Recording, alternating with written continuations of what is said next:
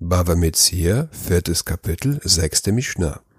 Wir haben in der dritten Mishnah über die Zeit gelernt, die der übervorteilte Käufer hat, um seine Ware zurückzubringen. Die Zeit betrug, solange es dauert, die Ware einer Person zu zeigen, die sich mit dem Warenwert auskennt, also wenige Stunden. In dieser Mishnah geht es um den Wert einer Münze.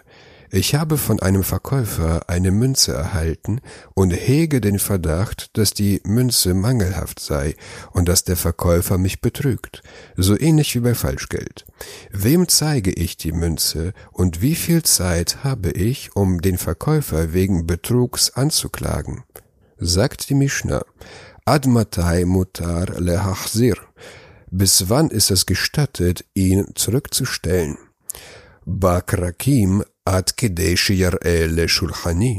In großen Städten, bis er ihn einem Geldwechsler zeigen könnte. In großen Städten befindet sich ein Geldwechsler, der sich mit dem Gewicht der Münzen auskennt.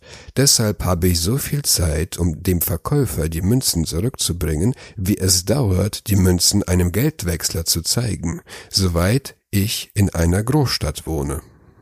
Uvakfarim ad arvei Shabbatot. In Dörfern aber bis zum Vorabend des Shabbat. In Dörfern sitzt kein Geldwechsler. Die Zeit, die Münze zurückzubringen, geht bis Erev Shabbat. Denn spätestens am Erev Shabbat geht man auf den Markt einkaufen, um alles für Shabbat zu besorgen. Spätestens dann wird man sehen, ob die Münze angenommen wird oder nicht. Andere erklären, dass die Geldwechsler am Erev Shabbat in die Dörfer gehen, um Geld zu wechseln. Ve'ein lo alav ela tar'omet. Doch hat jener gegen ihn nichts mehr als eine Beschwerde. Will der Verkäufer die mangelhaften Münzen nach der festgelegten Zeit nicht zurücknehmen, so hat der Käufer gegen ihn nichts in der Hand als eine Beschwerde, die keine Konsequenzen nach sich zieht, weil er innerhalb der festgelegten Zeit sich nicht bemüht hat, die Münzen überprüfen zu lassen.